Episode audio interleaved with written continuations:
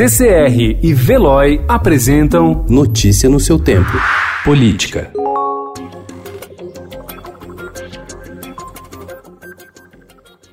O Ministério da Educação, comandado por Abraham Weintraub, contratou uma empresa para fornecer kits escolares a estudantes que, segundo a Polícia Federal, está envolvida em um esquema que desviou mais de 134 milhões de reais de dinheiro público da saúde e da educação na Paraíba.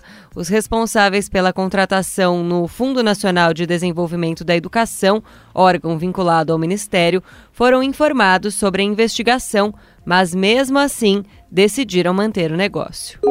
Mesmo antes de terminar a novela da distribuição de recursos do orçamento deste ano, uma nova queda de braço já começa a ser desenhada nos bastidores do Congresso. Os senadores Eduardo Braga, do MDB do Amazonas, e Roberto Rocha, do PSDB do Maranhão, entraram em campo para disputar a relatoria do orçamento de 2021. A função de relator se tornou mais cobiçada, porque muitas vezes o titular do posto acaba tendo poderes maiores do que os de ministros de Estado. No orçamento impositivo, o relator controla o destino de uma verba bilionária a ser destinada para emendas parlamentares. Potenciais candidatos à presidência da República em 2022, os governadores de São Paulo, João Dória, e do Rio de Janeiro, Wilson Witzel, podem subir no mesmo palanque na disputa pela capital fluminense. A ideia da aliança, em fase de negociação, é criar uma alternativa a um candidato apoiado pelo presidente Jair Bolsonaro na cidade.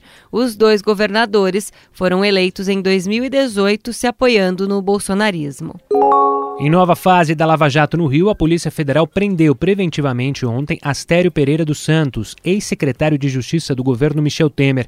Astério foi denunciado sob a acusação de manipular setores do governo fluminense para beneficiar suas empresas de fornecimento de alimentos a presos e de organizar o recolhimento da propina e pagamento a agentes públicos. Notícia no seu tempo. Oferecimento CCR e Veloy.